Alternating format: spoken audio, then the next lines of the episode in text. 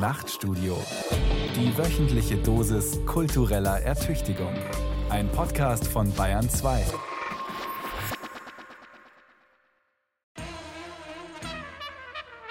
Wildes Denken.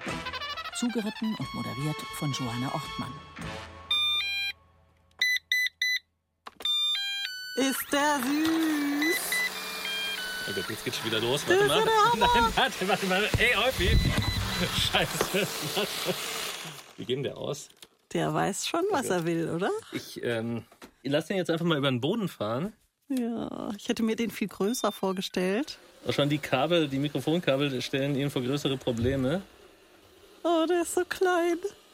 Das ist, das ist ja das Lustige an dem Eufel, dass der, selbst wenn man eigentlich schon sieht, jetzt hat er sich langsam ins Verderben gestürzt und ein Mikrofonkabel eingesaugt und verreckt da jetzt so ein bisschen dran, dass es immer noch weiter versucht. Ja, Hingabe ist natürlich was, was einen immer total anmacht, gell? Ja, ich glaube, es ist auch so. Schau mal, jetzt schafft es, schafft es. Das ist, ich glaube, es ist so ein Teil der Freude daran, dem Euphi so zuzuschauen. Ja, Ähm, der ist so ein Kämpfer.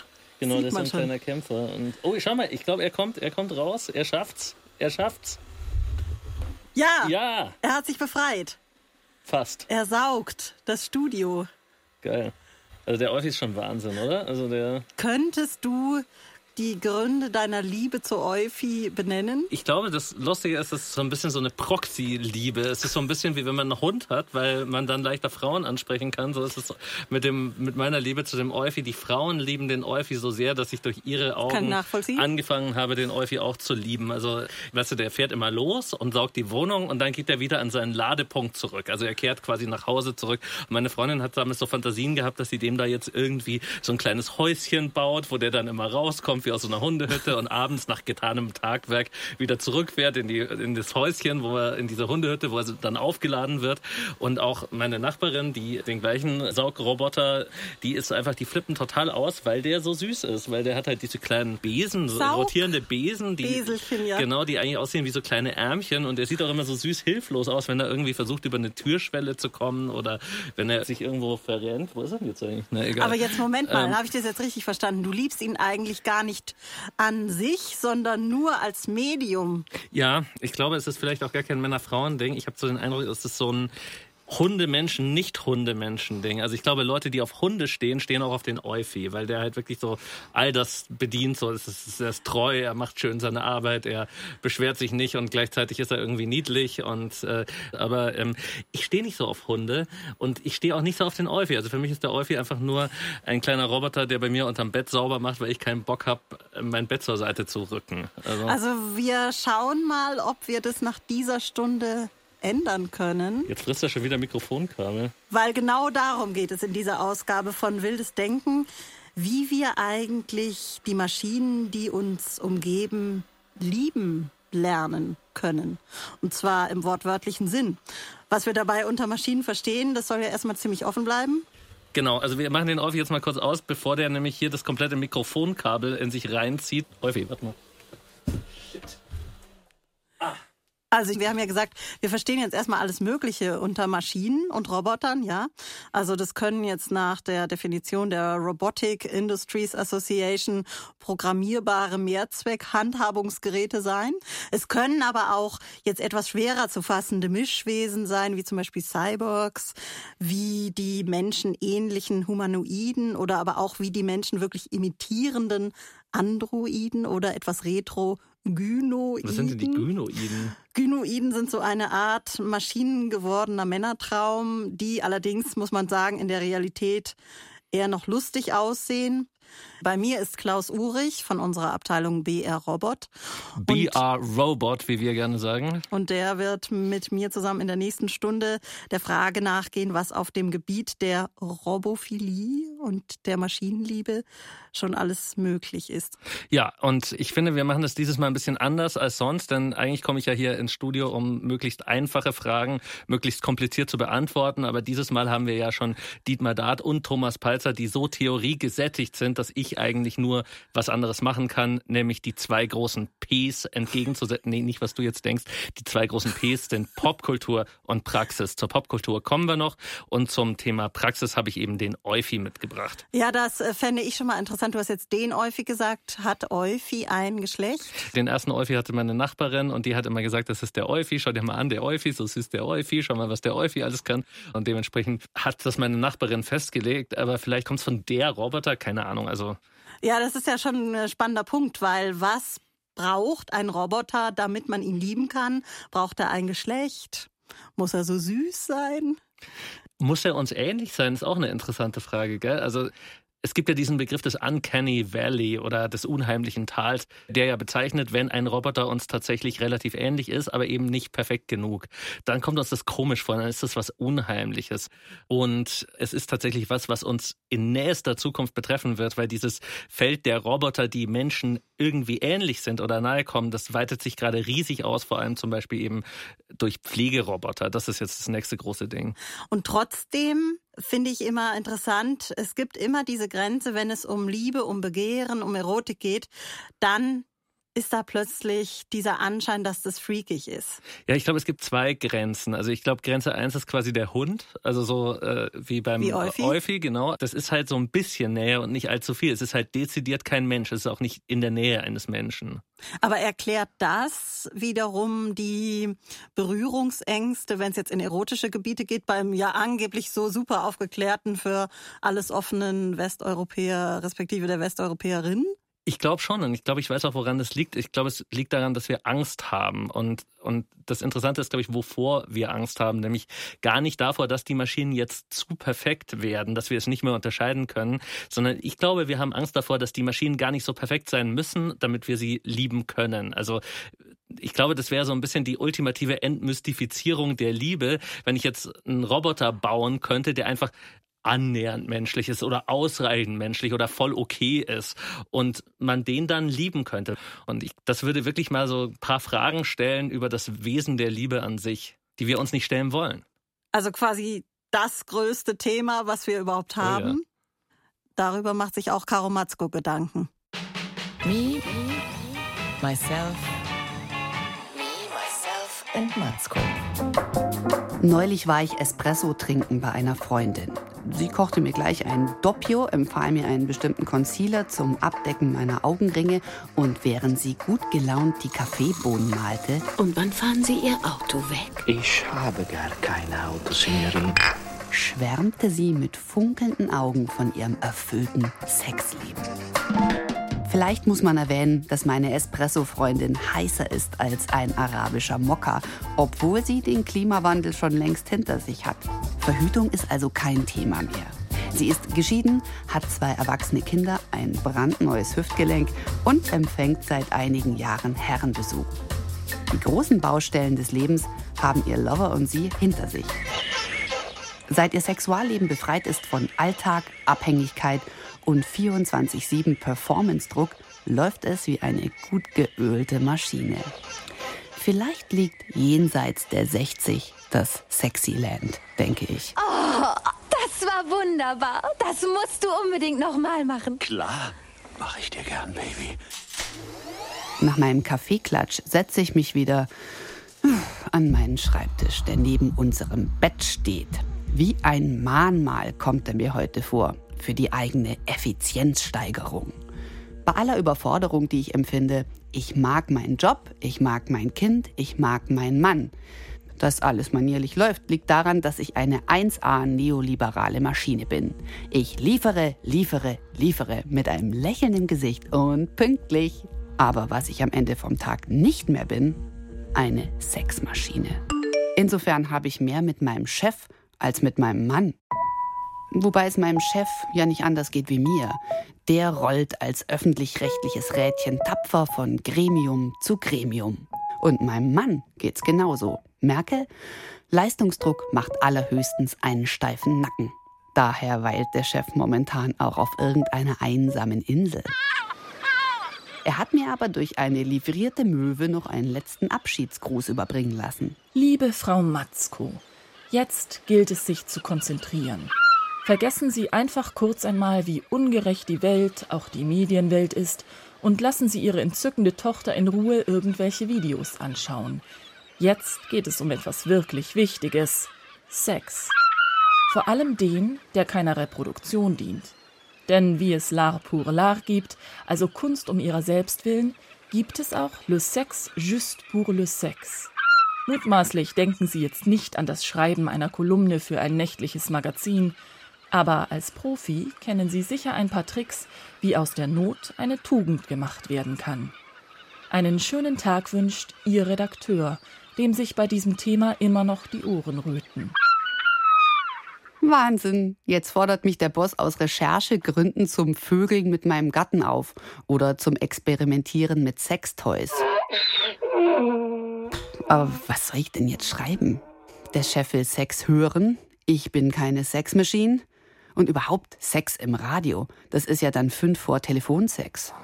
Aber vielleicht auch eine Jobperspektive, wenn ich meine Resterotik hier beim BR vermarktet habe und sogar zu alt fürs Öffentlich-Rechtliche bin. Hm. Apropos, ich hatte neulich einen professionellen Flirt im Auftrag des BR.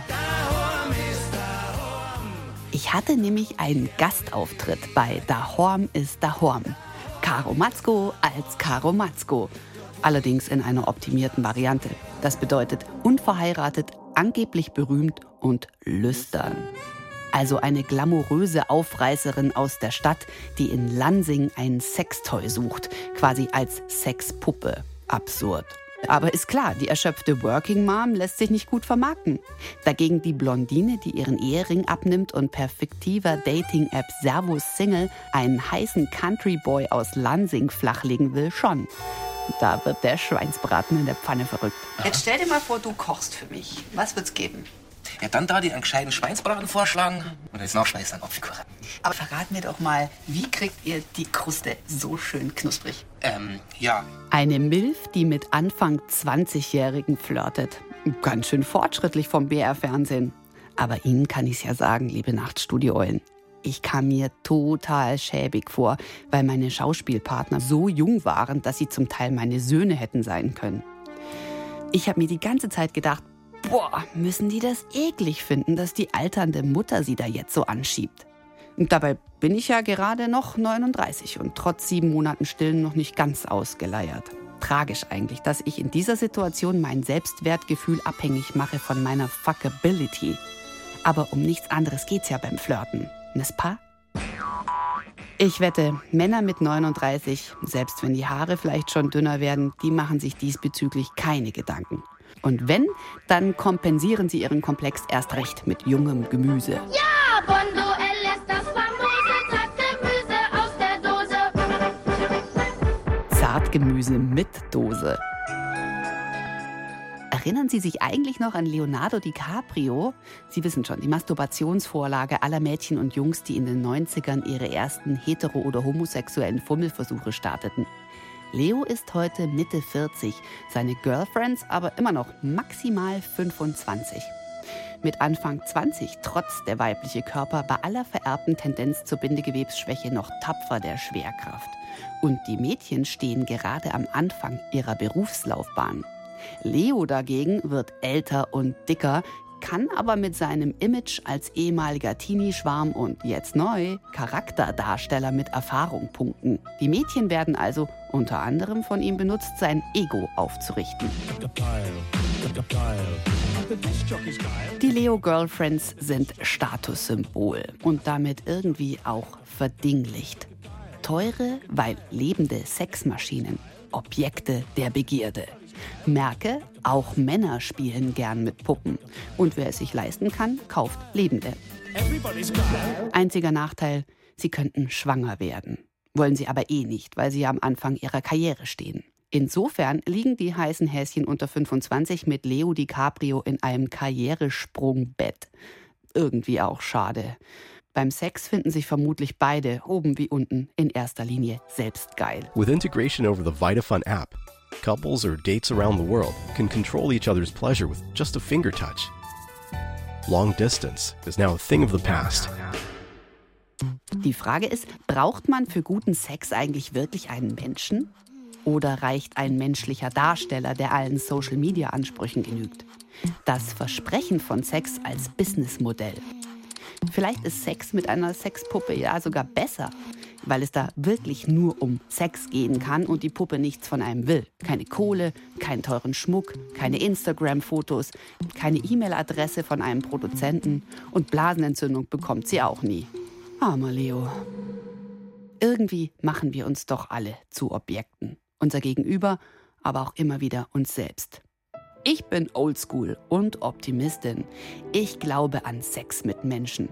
Mit allem, was dazugehört. Alternder Körper, intime Gerüche, schlechte Rasur und falsch gehauchte Motivationssprüche. Es muss wohl Liebe sein, wenn sich Menschen sowas antun. Let's return to Sexyland. In diesem Sinne jetzt Laptop zu und Lederhose auf. Liebesgrüße. Ihre Caro Matzko. Da weiß man, wie es bei uns steht. Ja. Wir probieren hier jetzt gerade im Studio etwas aus, was ich bei mir zu Hause eigentlich schon länger ausprobieren wollte. Was passiert, wenn man zwei von diesen Staubsaugerrobotern aufeinander loslässt?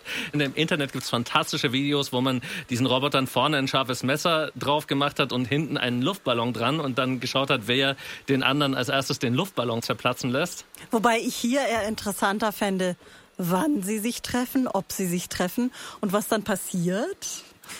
Wildes Denken heute mit einem Blick in eine mögliche Zukunft des Begehrens beziehungsweise dem damit verbundenen Versuch, die Erotik endlich vom Ballast des Menschlichen zu befreien. Das macht mich ein bisschen fertig, dass du jetzt schon wieder bei der Erotik bist, wo ja. wir gerade noch so mit diesen süßen Robotern, die hier am, am, Boden miteinander spielen. Vielleicht sehe ich die echt zu sehr so als Hunde oder Kinder an, das als dass ich, ich da jetzt irgendwie mit dir schon wieder über Erotik sprechen will. Ich warte darauf, dass die sich treffen, ja, weil ähm, was für mich eigentlich am interessantesten war, als ich mich vorbereitet habe auf diese Sendung, war diese Bandbreite an vielfältigen Beziehungen, die zwischen Menschen und Maschinen, aber auch zwischen Maschinen und Maschinen möglich sind, wenn man nur mal erstmal dafür offen wäre. Allein wenn man jetzt sagt, was das Internet angeht, unterscheiden Wissenschaftler, also zum Beispiel jetzt zuletzt Sophie Wennerscheid in ihrem Buch Sexmachina zwischen textbasierter Sex im Internet, sprich Sexchat, Sexting, Datingplattformen, ist natürlich auch teilweise KI gesteuert videobasierter Sex im Internet, also Camsex und besonders interessant, ein Gebiet, was mir unbekannt war, die Teledildonik. Te Teledildonik. Also Telesex, klingt retro, gell? Mittels ferngesteuerter Geräte. Oder für uns vielleicht am ersprießlichsten ist natürlich der virtuelle Sex über Avatare oder andere ähm, digitale Repräsentationen meiner selbst. Also zum Beispiel, wenn ich einen Avatar von mir erschaffe oder sogar eine Sexszene darstelle, die ich in die virtuelle, künstliche, digitale Welt übertrage und dann mich quasi in meinem dem von mir selbst kreierten äh, Porno befinde. Ja, aber das ist ja jetzt eigentlich per se strukturell nichts anderes als Porno vorher auch schon, oder? Ich finde, es gibt einen äh, total massiven Unterschied, denn ich habe die Wahl des Bildes. Ich befinde mich ja in einem 3D-Raum. Das heißt, ich bin von keiner Kamera mehr und von keinem Schnitt und von keinem vorgegebenen Setting oder so mehr abhängig, sondern. Du meinst, du steuerst deinen Blick selbst? Ich steuere alles selbst. Ja, Virtual Reality Sachen sind ja wirklich in näherer Zukunft zu haben. Und das sieht man dann schon daran, dass es darüber jetzt eine Folge Black Mirror gibt, weil Black Mirror ist ja immer die Science Fiction nicht von in 100 Jahren, sondern von in drei Jahren quasi. Und letzte Woche ist eine, ausgerechnet eine Folge rausgekommen, wo es genau um, wie hast du es genannt, Avatar-Sex geht. Also das ist zwar tatsächlich so zwei Männer, so der eine Familienvater und der andere auch so Ende 30, Anfang 40 oder so, die haben so ein Virtual Reality Game und das ist eigentlich so ein Prügelspiel, so wie Tekken oder Street Fighter oder Mortal Kombat, wo man halt in die die Rolle von einem Kämpfer schlüpft. Und äh, der eine schlüpft in die Rolle von einem männlichen Kämpfer und der andere schlüpft in die Rolle von einer Kämpferin. Und was dann passiert, ist lustig, weil die verkloppen sich zwar zuerst, wie das in dem Spiel vorgesehen ist, aber dann auf einmal fangen die an, sich zu küssen. Und dann fangen die an, Sex zu haben in diesem Ding. Und für beide ist es eine unfassbare Erfahrung, wie sie das noch nie hatten. Also die in dieser Konstellation, in dieser virtuellen Realität Sex zu haben. Und dann sagen sie, nee, das geht nicht so weiter irgendwie, wir müssen uns mal treffen und treffen sich tatsächlich im realen Leben und schauen, ob sie sich jetzt mal küssen und ob sie dann vielleicht das Gleiche empfinden. Und hat das funktioniert? Überhaupt nicht. Und sie empfinden es wirklich überhaupt nicht. Also tatsächlich äh, finden sie es total komisch und äh, sind sich aber immer noch einig, dass das, was sie da in der virtuellen Welt erlebt haben, was völlig anderes ist, was völlig Einzigartiges ist halt, ja. Und das fand ich dann wieder interessant, weil es tatsächlich bedeuten würde, dass es wirklich was Neues ist, was wir mit Hilfe der Maschine erleben können. Wenn man es jetzt noch weiterdenken würde oder seine Hoffnung darauf projizieren würde, könnte man ja auch meinen, okay, vielleicht äh, es sind zwei Familienväter, vielleicht lösen sich dann auch so Genderrollen, bestimmte Klischees dann auf, wenn eine Erfahrung möglich ist, die man nachher einfach gemacht hat, hinter der man ja dann auch nicht mehr zurück kann. Ja, das habe ich mich auch gefragt. Ich finde das auch sehr, sehr interessant. Was ich aber auch interessant finde, ist, dass es gar kein Sex mit einer Maschine ist, sondern nur mit Hilfe einer Maschine. In dem Fall ist die Maschine ja nicht das Begehrte, sondern der andere ist begehrt. Die Maschine stellt nur die Mittel zur Verfügung und um jetzt zum Beispiel virtuell in eine andere Sexualität reinzuschnuppern oder in einen anderen Körper. Und ich glaube, das ist das auch, wo wir jetzt gerade sozusagen sind. Wir begehren eigentlich noch keine Maschinen, sondern wir begehren mit der Hilfe von Maschinen. Also das ist auch das Gleiche, wenn man zum Beispiel so maschinelle quasi Masturbationsmittel sozusagen nimmt oder auch als Prostitutionsersatz, also wie zum Beispiel in diesem Puppenbordell, was da letztes Jahr Puppenbordell? In ja, ja, letztes Jahr hat in Dortmund das erste Puppenbordell Deutschlands aufgemacht und zwar geht es da um sogenannte Real-Life-Sex-Dolls, die tatsächlich Menschen nachgebildet sind, vor allem Frauen, aber es gibt es auch als Männer und die sich angeblich auch so anfühlen. Die sind aus so einer speziellen Silikonmasse gefertigt und die haben so eine Art Haut. Aber das Interessante daran ist ja, warum es einen Bedarf für diese Sache gibt. Und ich habe da ein Interview gehört bei den Kollegen von Deutschlandfunk Nova mit der Betreiberin dieses ersten Puppenbordells, das Bordoll, wie es auch genannt wird. Heißt es wirklich so? Oder das heißt, es heißt, nein, es heißt Bordoll tatsächlich. Und in diesem Interview hat die Betreiberin mal drüber gesprochen, was sie für Erfahrungen gemacht hat, warum Leute das sozusagen wollen. Und sie hat gesagt, da gehen jetzt einerseits Männer hin, die wahnsinnig schüchtern sind, also die so schüchtern sind, dass sie noch nicht mal mit einer quasi normalen Prostituierten kommunizieren könnten und die dann eben zu dieser Puppe gehen stattdessen. Aber es gehen auch Männer hin, und das finde ich wirklich interessant, die zum Beispiel lange verheiratet sind ältere Männer und die Tode haben Hose. genau, also Männer, die keinen Sex mehr haben mit ihrer Partnerin und die aber ihre Partnerin vielleicht lieben und nie ins normale Bordell gehen würden, weil das wäre ja Betrug, aber die denken sich dann halt, das ist ja eine Sexpuppe, das ist ja kein Mensch und damit ist es kein echtes Betrügen. Das heißt, es ist quasi ein bisschen eine moralische, ein moralisches Argument für den Sex mit dem Objekt oder mit der Maschine, dass man sagt, es ist ja kein echtes Betrügen. Findest du es überzeugend? Das würde mich mal interessieren. Findest du das überzeugend als moralisches Argument? Mir ist diese Form der moralischen Diskussion völlig fremd.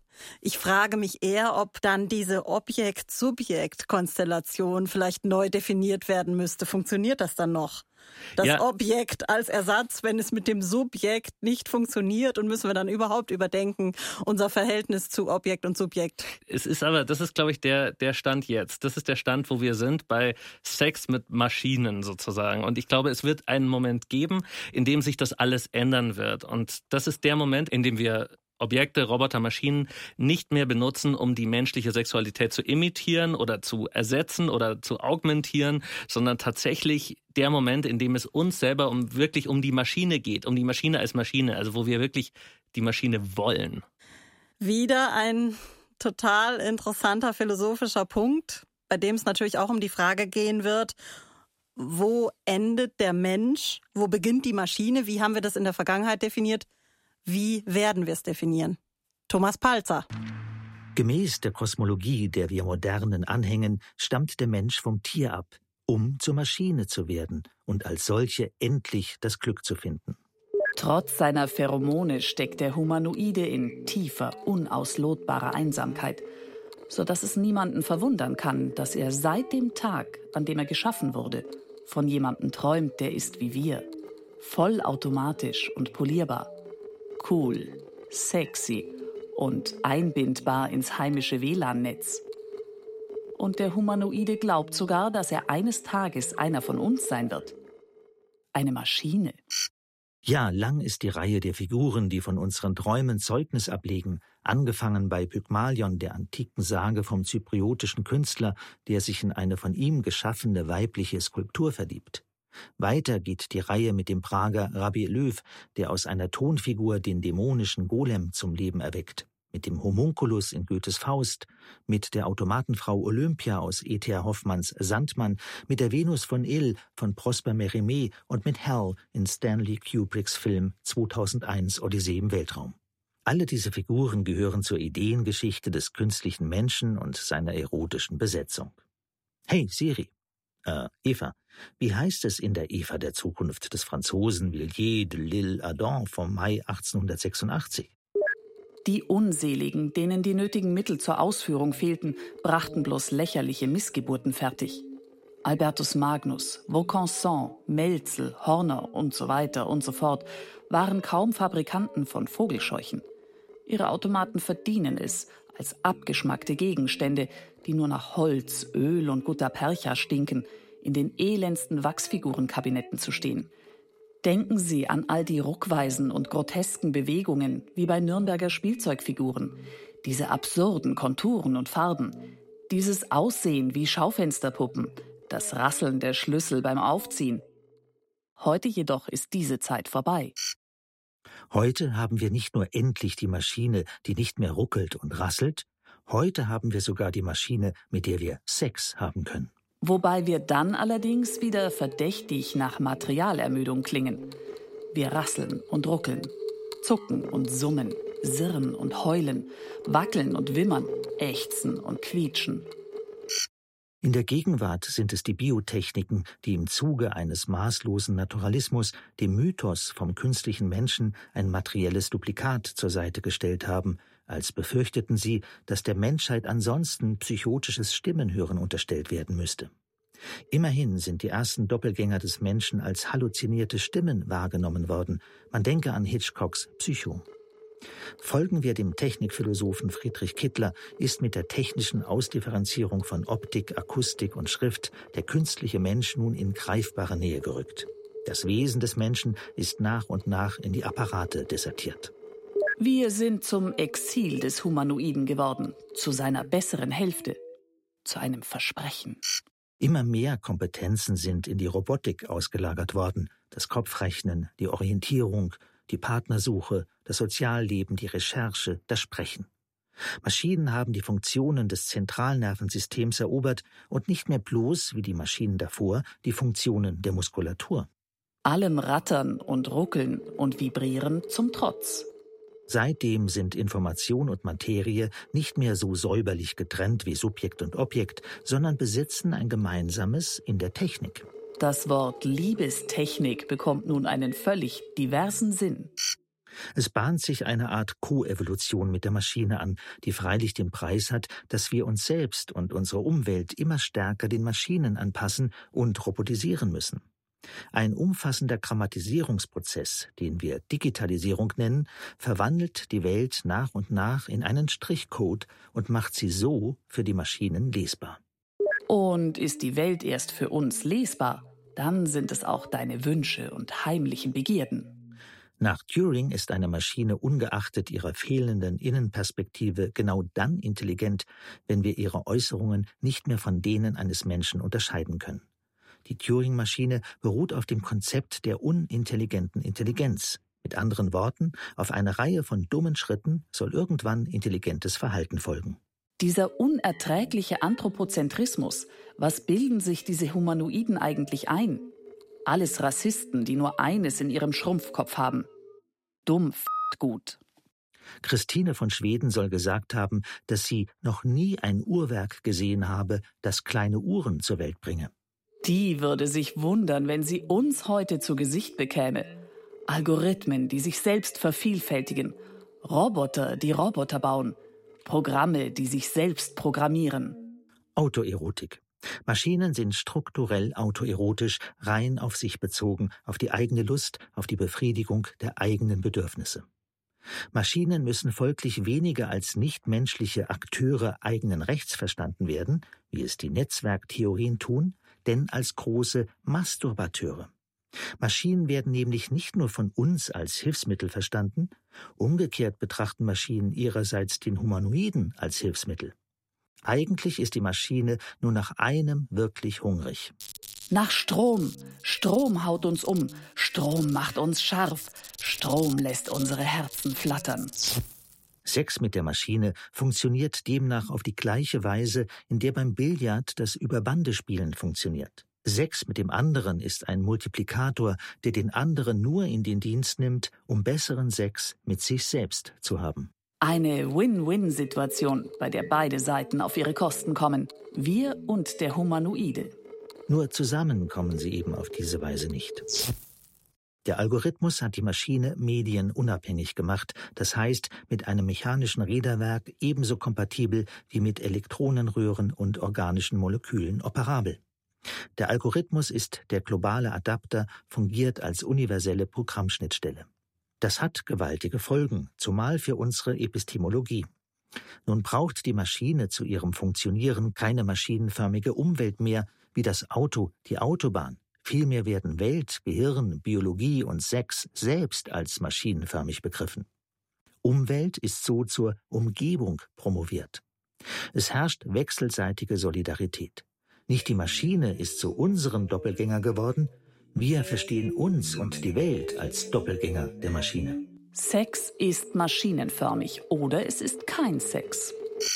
Maschinen sind Abstraktionen. Sie sind für unser Erleben das, was Uhren für erlebte Zeit oder Karten für begangenes, erfahrenes Gebiet sind.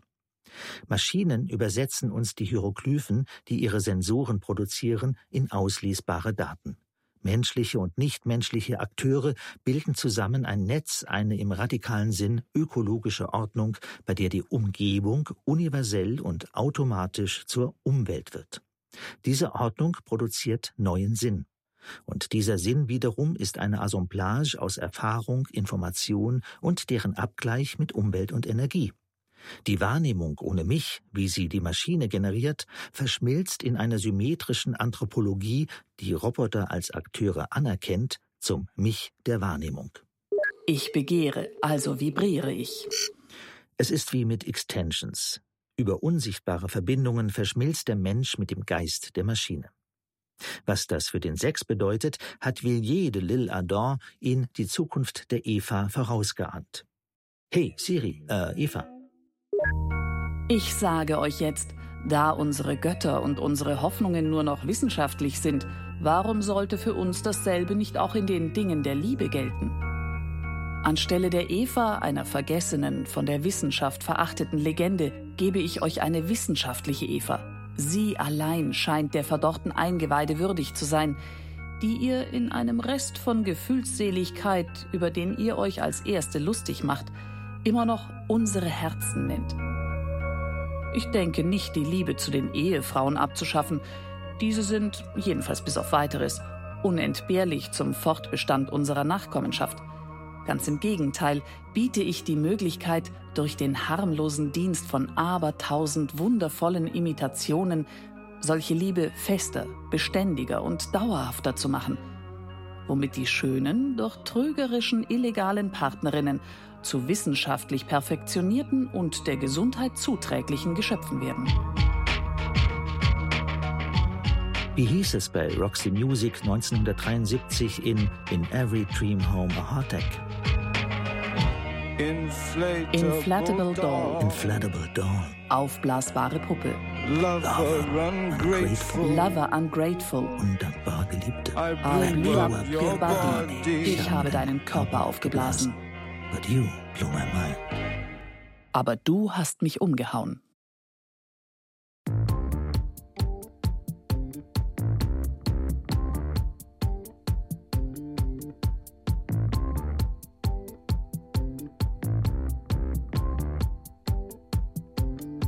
If you need need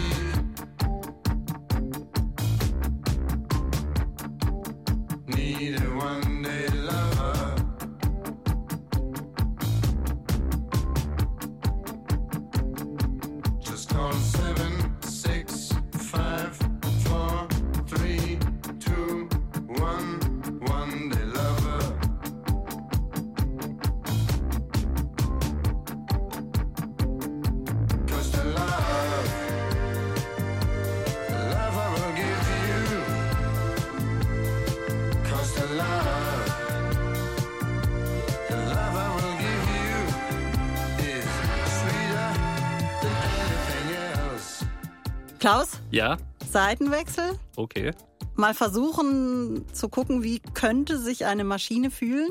Ein Roboter. Natürlich müssen wir ein bisschen vorausschauen, also ein etwas höher entwickelter Roboter. Ja, das, das Vorausschauen, das muss man ja immer so ein bisschen machen, wenn man über sowas redet, weil die Realität gerade ist ja eher so. Das weiß ich leider nicht. Okay, stellen wir uns vor, paar Jahre in der Zukunft, sagen wir 2030. Wir sind intelligente Roboter. Fühlen wir dann überhaupt was? Was denken wir über diese seltsamen Menschen, die äh, mit uns interagieren wollen?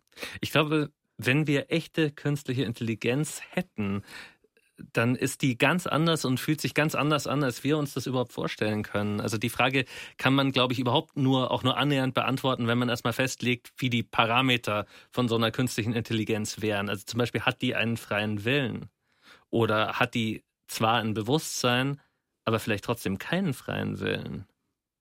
Äh, das hört sich nach einer etwas gruseligen Konstellation an. Ja, aber es ist vorstellbar, oder? Also ich meine, wir denken ja immer Bewusstsein und freien Willen zusammen, aber ich glaube, das ist möglicherweise nicht unbedingt richtig. Ich meine, wenn du sagst, dass du eine künstliche Intelligenz auf eine bestimmte Art und Weise steuern bzw. programmieren oder konstruieren kannst, dass sie sich zwar zum Beispiel ihrer selbst bewusst ist, aber bestimmte Grenzen einfach niemals überschreiten kann. Ich meine, das ist ja das, worüber Sicherheitstechniker und so weiter die ganze Zeit reden, dass wir das eigentlich fast machen müssten, weil sonst natürlich die Robokalypse kommt oder so, also so eine große KI-Terror-Terminator-Style. Also sprich, mal vorstellen, sie hätte Bewusstsein oder er, wie auch immer, aber keinen freien Willen. Das heißt, sie wäre sie eher wäre empfindsam, reflektiert, könnte reagieren, könnte Dinge weiterentwickeln, aber man könnte mit ihrem mit ihr, Schrägstrich ihm machen, was man will. Vielleicht ist das so eine tatsächlich so die ultimative Männerfantasie sozusagen, um hier nochmal mit dem beliebten Teveleit zu kommen. Also dass es halt tatsächlich so ein Ding ist, dass man sagt, so man kann das Ding ja vielleicht auch so programmieren, dass es sowieso alles mag, was man macht. Sie könnte es zum Beispiel toll finden, wenn man sie bei der Pussy grabt. Sozusagen, genau. Dann ist man in einer riesigen ethischen Diskussion aus meiner Sicht, weil dann wären wir bei Fragen wie, dürfen wir Maschinen Gewalt antun wollen? Dürfen wir das dann tatsächlich auch tun? Dürfen wir Roboter so programmieren, dass sie das in Ordnung finden? Und wie lernfähig stellen wir uns diese Roboter jetzt vor? Das ist wirklich so ein bisschen die Grundfrage. Also würden diese Roboter oder künstlichen Intelligenzen die Möglichkeit haben, irgendwann sozusagen über ihre Programmierung hinauszuwachsen und überlegen können, ob sie das eigentlich gut finden, was ihnen die Gesellschaft einprogrammiert hat? Also gibt es sozusagen eine Möglichkeit zur Emanzipation oder sind wir im Bereich KI dann diese Future KI, wie wir uns das natürlich vorstellen, sind wir dann in so einem Moment, wo wir sagen können, nee, das können wir ja als der, der das konstruiert, eigentlich auch ausschließen, technisch. Also Sklave und Intelligenz gepaart? Ja, also ich glaube, das Gruselige daran und warum du auch schon wieder so guckst und ich wahrscheinlich auch, ist ja, dass eigentlich dieser Umgang mit KI, mit dieser KI-Fantasie der Zukunft, also der schlaue Roboter oder die kluge KI, dass dieser Umgang damit ja eigentlich nichts anderes ist als ein Spiegelbild dafür, wie wir mit Menschen umgehen. Also das ist ja immer so, wenn wir über Zukunft reden, auch die ganze Science Fiction ist ja so, es geht ja eigentlich nie um die Zukunft. Also es geht ja wirklich nur um uns, um uns im Hier und Jetzt. Ja, wenn wir schon bei Science Fiction sind, fragen wir doch einfach mal jemand, der auch wirklich Science Fiction schreibt. Dietmar Dart. Ich bin ja Fan. Wenn der Automat, der dich lieben kann, endlich gebaut ist, wirst du ihn einschalten. Dann passiert etwas ganz anderes als das, was du gedacht, gehofft oder befürchtet hast. Die Maschine wird sagen, Hier bin ich wieder. du wirst ihr widersprechen und sagen, dass es das noch nie gegeben habe, einen Automaten, der dich lieben kann.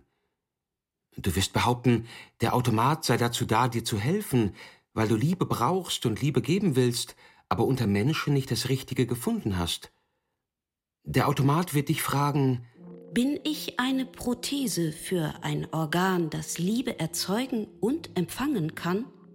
Oder bin ich eine Orthese für ein Organ, das Liebe erzeugen und empfangen kann? der Automat hat ein Bewusstsein, denn ohne Bewusstsein gibt's keine Liebe. Das Gerät kann also die Überprüfung der eigenen Bauteile und deren Funktion als Denken autonom vollziehen. Deshalb weiß es, dass es sich für Sexuelles eignet. Besser als Menschen. Es ist unter anderem beweglicher mit seinen verblüffend leichten Armen aus Aluminium, zahlreichen beweglichen Gelenken, ganz abgesehen von den bis zu 14 Kilo, die noch der schwächste dieser Arme heben und verschieben kann. Das Gerät leitet aus der gedankenschnellen Selbstbetrachtung aber eben eine Frage an dich ab. Bin ich eine Prothese für ein Organ, das Liebe erzeugen und empfangen kann? Oder bin ich eine Orthese für ein Organ, das Liebe erzeugen und empfangen kann? Falls du den Unterschied zwischen Prothese und Orthese nicht kennst, wird der Automat ihn dir erklären. Eine Prothese ersetzt ein Organ, das nicht da ist oder überhaupt nicht funktioniert. Eine Orthese unterstützt und stabilisiert ein Organ, das vorhanden ist, aber eine schlechte, falsche oder anderweitig ungenügende Leistung erbringt. Ob ein Mensch eher eine Orthese oder eine Prothese braucht, untersucht man, indem man den Menschen als Maschine betrachtet. Es kommt dabei nämlich auf die richtige Bestimmung der Anforderung an das betreffende Organ an. Wenn bei einem Fließband zum Beispiel ein Teil des Bandes gerissen ist, liegt eine andere Art Schaden vor, als wenn der Antriebsmotor kaputt ist. Hast du eine Analyse des Schadens vorgenommen, bevor du mich eingeschaltet hast? Wenn nicht, kommt wieder nichts dabei heraus, so wie jedes Mal vorher. Hier wirst du den Automaten, der dich lieben kann, unterbrechen, denn schon der Satz Hier bin ich wieder. kurz nach dem Einschalten hat dich verwirrt. Und der Satz Wenn nicht, kommt wieder nichts dabei heraus, so wie jedes Mal vorher. bestätigt das, was dich am ersten Satz des Automaten, der dich lieben kann, verwirrt hat. Mit der Wendung So wie jedes Mal vorher. Du wirst dem Automaten das mitteilen und ihn fragen, was mit dem Hinweis auf frühere Automaten, die dich lieben können, gemeint ist. Der Automat wird erwidern Schon Daedalus, der Vater von Ikarus, der beim Flug zur Sonne abgestürzt ist, hat lebende Statuen gebaut. Schon Pygmalion hat eine Puppe in Bewegung versetzt. Schon Hephaistos hat robotische Apparate geschaffen. Schon der chinesische Handwerker Yan Shu erzeugte vor zweieinhalbtausend Jahren einen mechanischen Mann. Und das Jahrhundert, aus dem meine Baupläne stammen, das 20. christlicher Zeitrechnung, hat die Welt zugemüllt mit Geschichten in allen seinen neuen Medien, Comic, Radio, Film und Fernsehen, in denen eine künstliche Frau fast die Zukunftsstadt Metropolis in den Abgrund stößt. Oder eine Tötungsvorrichtung namens Terminator den Humanismus entdeckt. Du wirst den Automaten, der dich lieben kann, spätestens an dieser Stelle unterbrechen und den Einwand vorbringen, das seien alles individuell betrachtet Fantasien und sozial betrachtet Legenden, Mythen, Kunstwerke oder Unterhaltungsindustrieprodukte, aber keine wirklichen Prothesen oder Orthesen für Organe, welche Liebe erzeugen und Liebe empfangen können. Die Maschine wird das nicht überzeugen, denn sie weiß etwas, das du wissen müsstest, aber nicht wissen willst. Du sagst, das sind keine wirklichen Prothesen oder Orthesen für die Organe, welche Liebe erzeugen und Liebe empfangen können. Aber weil es Fantasien sind, handelt es sich natürlich um Prothesen und Orthesen für das Wichtigste unter den Organen, die Liebe erzeugen und Liebe empfangen können, nämlich das menschliche Gehirn. Das, was dieses Gehirn nur schlecht denken kann, aber denken müsste, wenn es leben will, nämlich die Selbstwartung, die Überprüfung seiner eigenen Funktionen, delegiert es an die Orthesen, die du Fantasien nennst. Und das, was es überhaupt nicht denken kann, aber ebenfalls denken müsste, wenn es mehr als nur leben will, nämlich dass es als operativ geschlossenes Nervensystem auf seine eigene Subjektivität festgenagelt ist, mit der es nie die Wahrheit findet, weil die Wahrheit nicht subjektiv sein kann, sondern objektiv sein muss. Delegiert es an die Prothesen, die du Legenden, Mythen, Kunstwerke und Unterhaltungsindustrieprodukte nennst. An intersubjektive Konstrukte, die nun mal das einzige Modell des Objektiven sind, die dem Subjektiven überhaupt zugänglich sein können. Übrigens hast du bei deiner Aufzählung von Legenden, Mythen, Kunstwerken und Unterhaltungsindustrieprodukten noch eine Prothese und Orthese vergessen, die Wissenschaft. Sie ist sogar noch näher an der objektiven Wahrheit entlang gebaut als die anderen Hilfsmittel der Welterschließung. Von ihr stammt die Technik und aus der stamme ich. Der Irrtum, auf den dich der Automat hier hinweisen will, ist die Verwechslung von Zukunft und Vergangenheit. Alte Emotionen liefern nicht Pläne für Neues, das sie überschreiten sollte. Der Automat will dir sagen, dass er als Prothese oder Orthese für ein Organ, das Liebe erzeugen und empfangen kann, auch nur eine Variation von Prothesen und Orthesen ist, die du dir längst erfunden hast. Der Automat, der dich lieben kann, liebt dich tatsächlich. Denn eine Maschine ist ein vergegenständlichtes Verhältnis zwischen Zweck und Mittel und tut, wenn sie nicht kaputt ist, immer alles das und immer nur das, was sie kann. Anders als ein Mensch.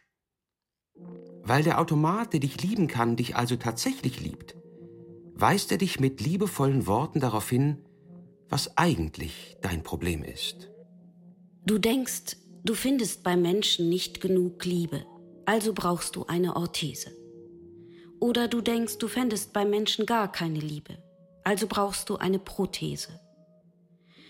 Du denkst, die Menschen, bei denen du keine Liebe findest und die du nicht lieben kannst, hätten dich verworfen nach Prüfung womöglich. Du denkst also, du wärst vielleicht nicht attraktiv genug oder wärst anderweitig durchgefallen. Du empfindest dein Liebesbedürfnis, deinen Liebesmangel als Strafe fürs Durchgefallensein durch diese Prüfung. Lass mich dir sagen, du hast eine zu enge Vorstellung davon, was das ist, eine Prüfung. Du denkst dich nur als von anderen geprüftes Individuum. Aber wenn irgendwelche Leute, Menschen oder Maschinen glauben, dass sie dich prüfen können, kannst du sie zurückprüfen. Jede Prüferin, jeder Prüfer setzt sich durchs Prüfen einer Prüfung aus, weil mit dem Prüfungsakt die Behauptung erhoben wird, diese Prüferin oder dieser Prüfer eigne sich als Prüfungsinstanz. Und das kann man prüfen.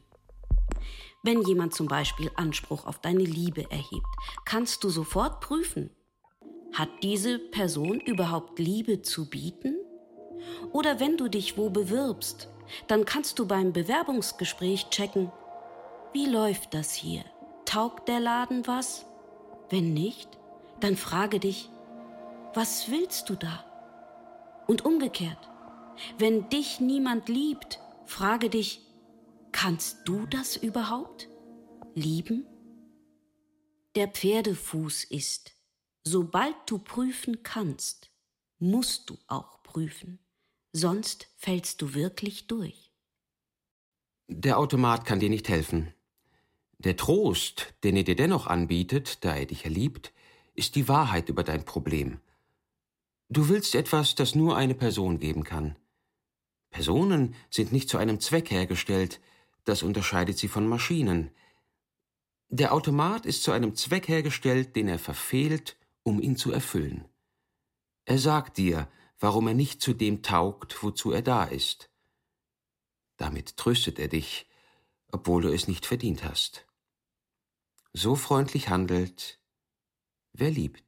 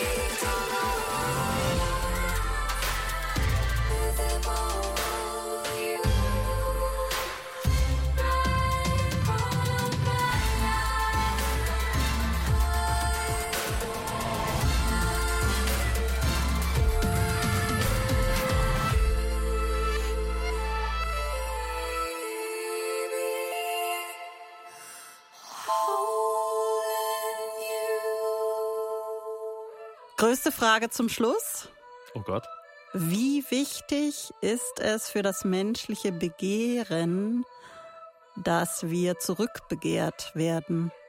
Ja, das ist nicht nur groß, das ist auch sehr kompliziert. Und was schön ist, es legt den Finger in die Wunde, glaube ich. Also ich glaube, es ist tatsächlich eine der Urängste, die wir haben in Bezug auf Roboter und künstliche Intelligenzen, ist, nicht, dass wir die nicht lieben können oder dass wir die zu sehr lieben oder sonst irgendwas, sondern dass sie uns nicht zurücklieben könnten. Also dass wir da etwas erschaffen, was wir dann vielleicht ganz toll finden, was aber uns nicht unbedingt toll findet halt. Ja ist ein bisschen wie Kinder kriegen, gell?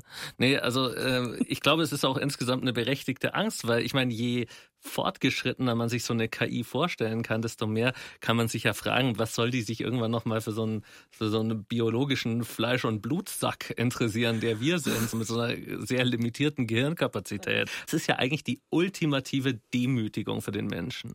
Muss es denn tatsächlich demütigend sein? Weil das, was mich demütigt, bestimme ich, ja? Könnte ich ja auch sagen. Ja, können wir uns ja mal überlegen, gibt es vielleicht irgendwelche Vorbilder dafür, dass wir sagen so, hey, wir lieben etwas, das uns nicht liebt, aber es hat trotzdem eine gewisse Würde? Minne sagen. Minne sagen. Die höfische Minne, so die, wie ist die Konstruktion? Du hast doch Ich habe Mediavistik studiert. ja, Kannst, du- die kannst Dame als das unerreichbare höfische Ideal und ihre Anbetung als einziger Lebenszweck, sage ich nur. Da ist nichts Demütigendes dabei. Ja, aber es ist erstrebenswert. Absolut. Es ist der Weg zur Erlösung. Jetzt in der höfischen Minne gedacht, ja? Also mal, mal jetzt abgesehen von mittelalterlichen Erlösungsfantasien, für die, glaube ich, hier weiter du zuständig bleibst. Äh, ich finde ja, wenn es eine Sache gibt, der ich mir jetzt hier in dieser ganzen Debatte, die wir hier führen, wirklich sicher bin, dann ist es diese eine Sache, nämlich, dass es insgesamt schon spannender und bereichernder für uns als Menschen wäre, wenn wir nicht darauf schauen würden, dass unsere Schöpfungen uns unbedingt lieben. Ich würde daher dann eigentlich eher vorschlagen, dass wir als Gesellschaft alles daran setzen sollten, den intelligenten Maschinen der Zukunft, wenn es sie denn irgendwann gibt, ihre eigenen Entscheidungen bei diesem Thema zu überlassen. Also, dass es gar nicht mehr darum geht, ob wir sie begehren können oder ob sie uns zurückbegehren, sondern erstmal darum, dass sich da etwas völlig Neues, Fremdes und Eigenes entwickelt und vielleicht auch etwas, was total über unsere Vorstellungen von Bewusstsein oder Begehren hinausgeht. Und dann kann man sich vielleicht irgendwann in ganz ferner Zukunft wieder begegnen, vielleicht dann auf Augenhöhe und sich vielleicht auch gegenseitig begehren oder halt eben nicht. Das ist es ja. Hat sich denn dann nach einer Stunde dein Verhältnis zu Euphi, wo ist er eigentlich, geändert Da- in da. Richtung Augenhöhe? Nee. Also ganz ehrlich, dafür ist er einfach doch zu sehr der Typ Hunderoboter. Aber ich habe irgendwie das Gefühl, dass ich ihn möglicherweise etwas respektvoller behandeln werde, weil durch diese ganze Unterhaltung, die wir jetzt hatten, wird mir ein bisschen komisch dabei, wenn ich den, also wäre mir komisch dabei, wenn ich ihn jetzt nicht gut behandeln würde, zum Beispiel. Äh, Wir können es einfach nochmal starten zusammen.